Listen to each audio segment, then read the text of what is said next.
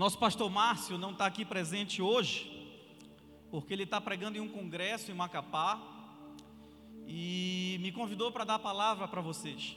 E eu me sinto muito honrado de estar aqui, véspera de completar um mês. Amanhã, dia 17, faz um mês que nosso primeiro culto começou nesse local.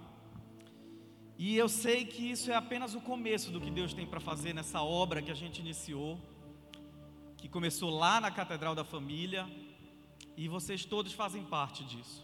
Não é à toa que todos vocês estão aqui. Deus tem um propósito na vida de cada um de vocês, de todos nós, dos que estão trabalhando, servindo. Nos Estados Unidos, as pessoas chamam, não chamam culto nos domingos, eles chamam de serviço. Lá nas placas na frente das igrejas tem assim: o horário do serviço, porque aqui nós estamos prestando um serviço para Deus. E Deus tem um propósito na vida de todos nós. Amém? O tema da palavra de hoje é o que fazer para aproximar a bênção de Deus na sua vida. Abra sua Bíblia em Josué, capítulo 7, versículo 11 e 12. Diz assim: Israel pecou, violaram a aliança que lhes ordenei eles se apossaram de coisas consagradas, roubaram-nas, esconderam-nas e as colocaram junto de seus bens. Por isso, os israelitas não conseguem resistir aos inimigos, fogem deles, porque se tornaram merecedores da sua destruição. Não estarei mais com vocês, se não destruírem do meio de vocês o que foi consagrado à destruição. Queria explicar para vocês o contexto desse versículo. Esse era um momento em que o povo de Israel ia vencendo as batalhas e conquistando a terra prometida que Deus tinha prometido para Moisés. Nesse momento, é, Josué era o sucessor de Moisés e eles iam atacar a cidade de Ai. Era uma cidade que existiam espiões que tinham se infiltrado e viam que aquela cidade não era uma cidade muito forte e que então não existia muitos obstáculos para vencer é, a batalha e conquistar aquele território. Mas o que aconteceu? É, quando eles chegaram em Ai, o exército daquele local colocou o povo de Israel para correr e venceu a batalha, mataram israelitas. E isso deixou Josué muito triste, deixou o povo muito abalado. O povo não entendia por que, que eles tinham sido derrotados naquela ocasião, porque Deus sempre prometera a vitória para eles. Então, Josué foi conversar com Deus para saber o porquê daquela derrota. E quando ele conversou, Deus falou para ele que alguns bens consagrados à destruição tinham sido apossados pelos israelitas e eles tinham se apropriado daquilo que ele tinha mandado destruir. Em alguns versículos da Bíblia, quando ele fala ali consagrado à destruição, eles usam o termo anátema. Anátema ao Senhor. Ele dizia que a cidade de Jericó, que foi a cidade anteriormente conquistada, que tudo lá tinha que ser anátema ao Senhor. O que seria isso? Tudo deveria ser destruído para Deus. Então era para destruir tudo, não era para ficar nada. Mas é, o que se vê ali é que Acã desobedeceu ao Deus, ficando com algumas coisas, o que desagradou a ele, e por conta disso, a consequência de ter desobedecido a Deus foi a derrota naquela cidade de Ai que eles tinham invadido. Então, nesse momento a gente vai entender por que, que existe um bloqueio de algumas bênçãos nas suas vidas, nas nossas vidas. Então, o primeiro ponto que nós devemos entender é que nós precisamos nos libertar, nos libertar das coisas que desagradam ao Senhor. Em Josué 7:1 diz assim: "Mas os israelitas foram infiéis com relação às coisas consagradas. Acã, filho de Carmi, filho de Zinri, filho de Zerá, da tribo de Judá, apossou-se de algumas delas, e a ira do Senhor acendeu-se contra Israel. Então, o que a gente lê na palavra é que Acã, ele se apropriou de uma capa feita na Babilônia, prata e ouro. E foi isso que despertou a ira de Deus. E o que, que acontece nas nossas vidas? Nas nossas vidas, a gente muitas vezes, a gente esconde alguma coisa que está impedindo da gente receber a nossa bênção. E essa coisa não é necessariamente material. Às vezes, essa coisa que nós estamos escondendo de Deus são atitudes, sentimentos. Por exemplo, são palavrões, são pornografia, são sentimentos de inveja, sentimentos de ódio, falta de liberar perdão na vida das pessoas, que nós tivemos algum problema alguma vez. Então, esses fatores, essas questões na nossa vida que nós estamos escondendo, desagradam a Deus. E isso acaba se tornando um bloqueio nas nossas vidas. É, eu li no livro uma história que eu acho interessante eu contar para vocês. Um garoto, um garotinho, ele tinha um monte de bola de gude e ele encontrou com uma amiga que ela tinha um monte de bombons, de balas. E ele pegou, fez uma proposta para ela: Vamos trocar esses meus esse, essas minhas bolas de gude pelas suas balas? E ela, feliz da vida, aceitou a troca e trocou aqueles bombons, aquelas bolas de gude dele pelas balas dela. Mas quando ele foi fazer a troca, ele percebeu que tinham ali algumas bolas de gude que ele ia, sentir, ele ia sentir muita falta, que ele achava que ele não conseguiria viver sem aquelas bolas de gude. Aí o que ele fez? Ele escondeu algumas bolas de gude que ele acreditava que ele não ia conseguir viver sem. E a menina nunca soube daquilo. Foi embora para casa dela feliz com as bolas de gude, mas esse menino, quando chegou no quarto dele à noite, na hora de dormir, ele não conseguia ter paz. Ele ficou inquieto, porque na cabeça dele passava a pergunta: será que ela também escondeu os melhores bombons de mim? E assim, às vezes a gente se questiona quanto a Deus. Será que Deus tem dado o melhor dele para mim? Só que essa não é a pergunta certa que a gente tem que fazer. A pergunta certa que a gente precisa fazer é: será que eu estou dando o melhor para Deus? É isso que interessa. E eu pergunto para vocês: o que que você está escondendo de Deus que você não acha, que você acha que não vai conseguir viver sem? Qual é a bolinha de gude que você acha que você não vai viver sem?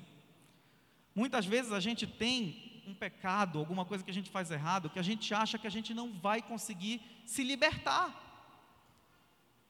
Mas é isso que está atrasando, atrapalhando de nós recebermos a bênção e ter a vitória que a gente está buscando.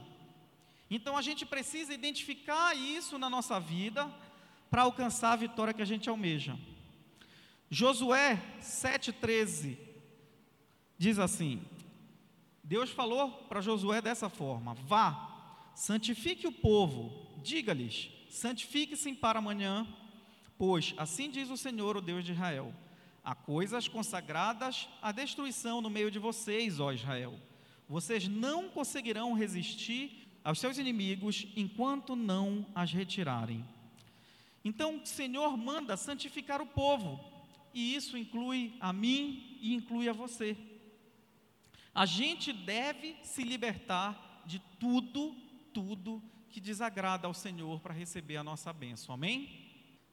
O número dois que eu trago para vocês é: o que, que nós devemos fazer é escutar a voz de Deus e obedecê-lo. Em Josué 6,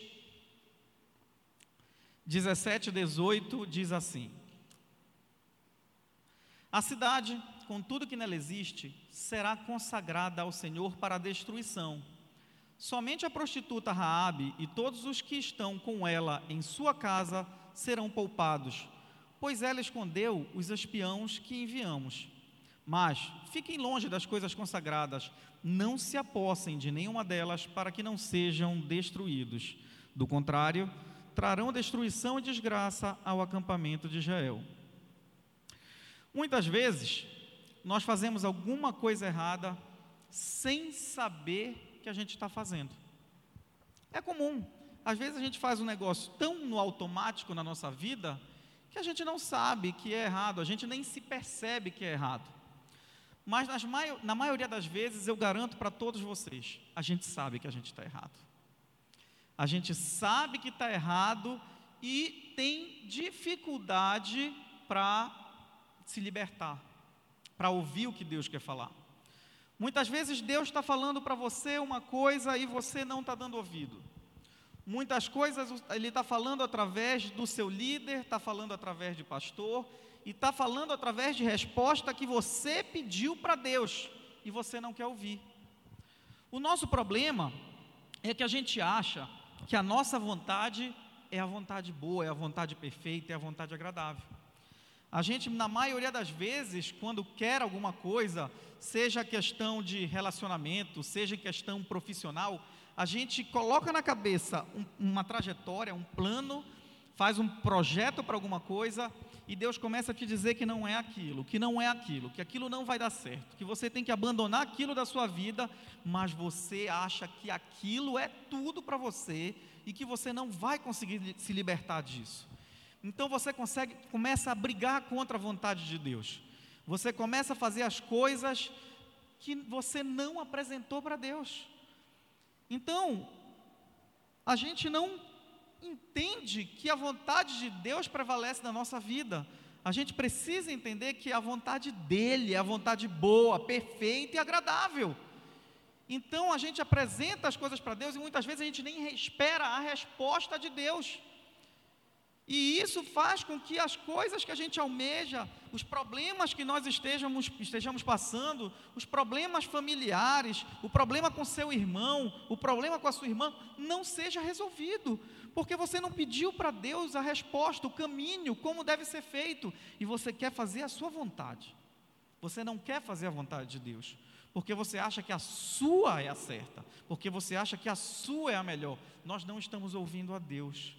Então, o que aconteceu aí com o povo foi que eles não viram a Deus. A ambição fez com que eles se apropriassem de coisas que Deus queria que fosse destruído.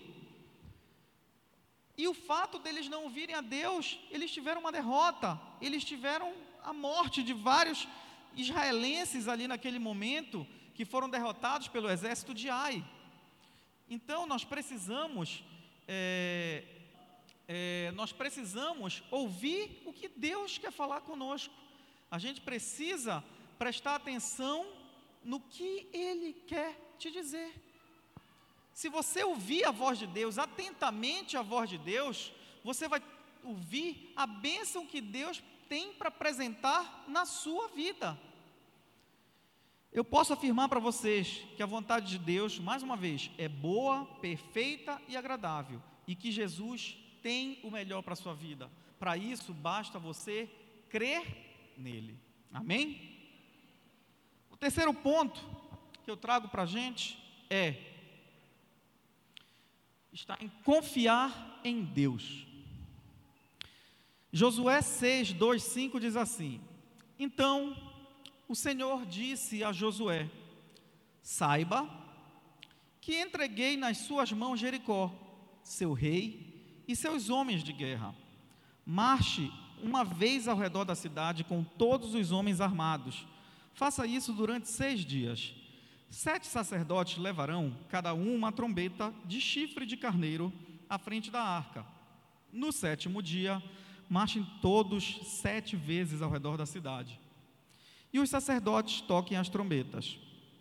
Quando as trombetas soarem, um longo toque, todo o povo dará um forte grito, o muro da cidade cairá e o povo atacará cada um do lugar onde estiver. Pensem que doido. Você ouvir de Deus que você deveria fazer dessa forma para atacar uma cidade. E que simplesmente você rodear a cidade, soprar uma corneta e gritar, ia fazer o muro cair. Eu fico pensando quando Deus fala para a gente uma coisa que é totalmente diferente do que a gente planejou. E a gente duvida. A gente não consegue enxergar com os olhos da fé e se questiona. Mas o povo de Israel que ouviu Deus falar sobre isso, mostram claramente para nós o que é confiar em Deus. Pense é, o que você deseja para a sua vida e o que Deus está fazendo com os seus planos. Talvez esteja tudo fora, esteja tudo dando errado. Mas o Deus quer dizer para vocês que vocês não apresentaram para Ele o que vocês buscam, que vocês estão fora do projeto que Ele tem para vocês. E eu digo que vocês precisam confiar nele e ter fé. E o que é a fé? A fé é exatamente isso que eles, que eles fizeram. Em Hebreus 11, 11 diz que fé é a certeza daquilo que esperamos, que esperamos e a prova das coisas que não vemos.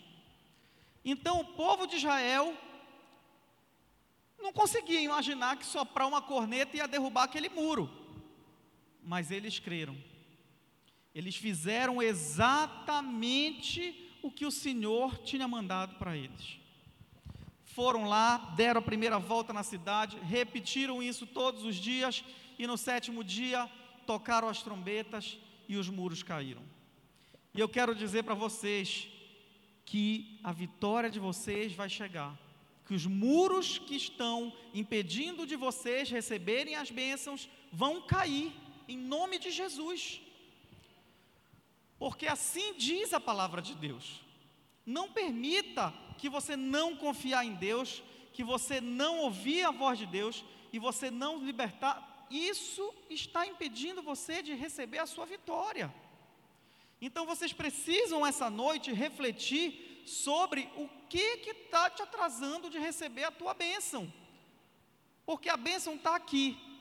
Eu até brinco com as pessoas que às vezes você está na fila da bênção, está todo mundo na fila da bênção, e quando está perto de você receber, você faz, você comete aquele pecado que desagrada a Deus. Aí você pega e volta lá para o final da fila. E é assim que acontece na nossa vida. A gente às vezes está perto de receber a bênção, mas alguma coisa faz com que a gente volte para o final da fila. Então eu encorajo vocês hoje a não voltarem para o final da fila. Eu encorajo vocês a abrirem mão das coisas que desagradam ao Senhor. Eu encorajo vocês a escutarem o que Deus quer falar com vocês. Mas, pastor, como é que eu escuto a voz de Deus? É você tendo intimidade com Ele. Quando você ganha intimidade com Ele, através de oração, de conversa diária com Deus todos os dias, você passa a escutar a Deus de uma maneira sobrenatural. Eu falo para as pessoas que eu tenho mania, uma péssima mania de muitas vezes andar no carro sem cinto de segurança. E parece que tem vezes que Deus me incomoda de tal maneira que enquanto eu não coloco o cinto de segurança, eu não fico em paz. E é dessa maneira que às vezes você vai ouvir falar de Deus. Não é necessariamente Deus falar no teu ouvido, mas Ele fala. Ele fala contigo através do teu sonho, Ele fala contigo através de pessoas, Ele fala contigo através do inimaginável.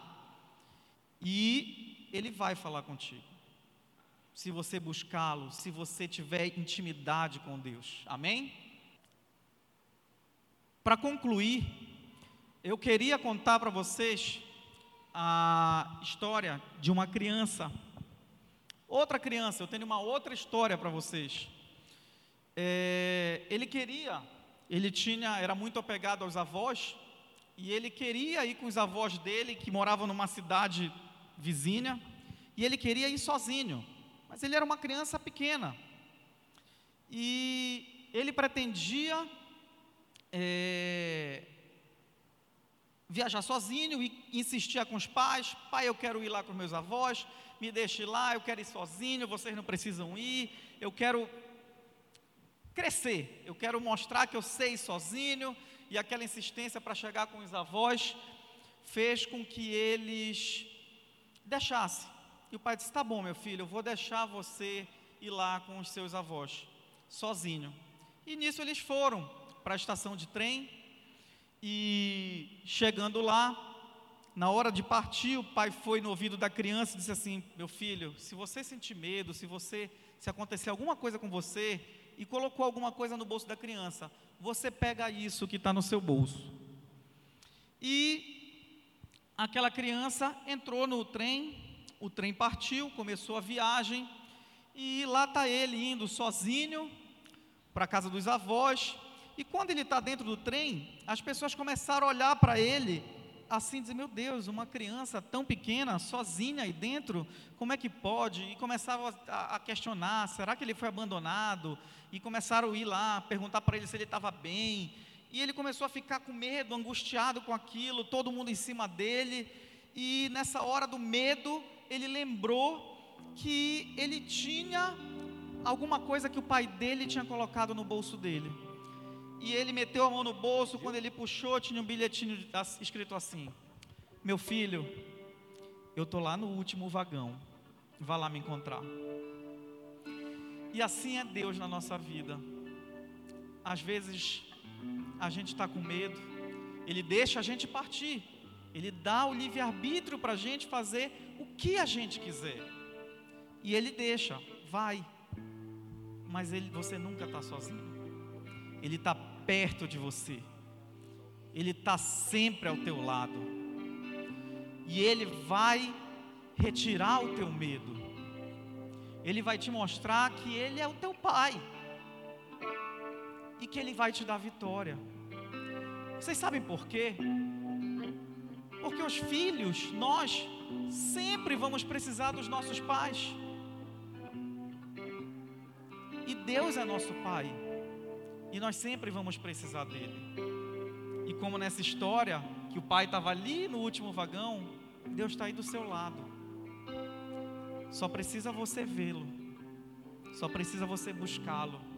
Só precisa você apresentar para ele o seu medo, o seu sonho. Só precisa você abrir mão de coisas que desagradam teu pai. Só precisa você ouvir os conselhos que Ele tem para ti. E finalmente só precisa você confiar nele. E tudo mais Ele falar e fará. Isaías 41, 10 diz assim: Por isso não tema, pois estou com você. Não tenha medo, pois sou o teu Deus. Eu o fortalecerei e o ajudarei. Eu o segurarei com a minha mão direita vitoriosa.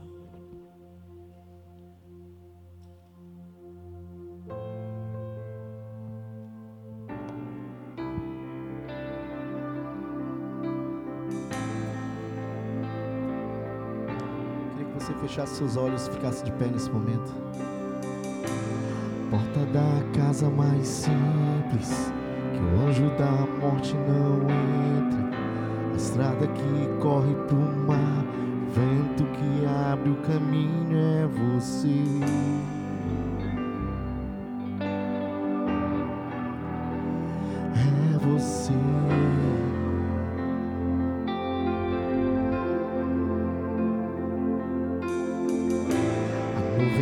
Aponta o destino, é a mesma que cobre o passado, o pão que sacia a fome, a rocha que mata minha sede é você.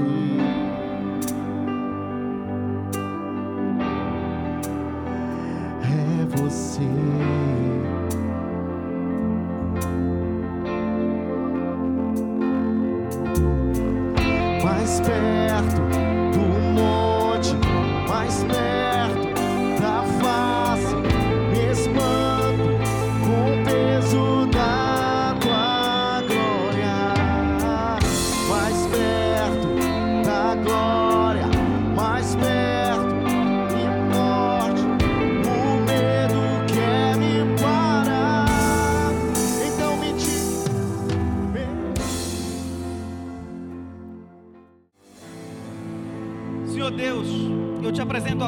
Dos teus filhos, Senhor, para que eles possam enxergar qual é o bloqueio na vida deles, Senhor, porque tu tens a vitória para todos aqui, tu tens uma bênção guardada para os teus filhos, e essa noite essa bênção será desbloqueada da vida deles em nome de Jesus, Senhor. Que eles possam enxergar o que está tirando do caminho da vitória, Senhor.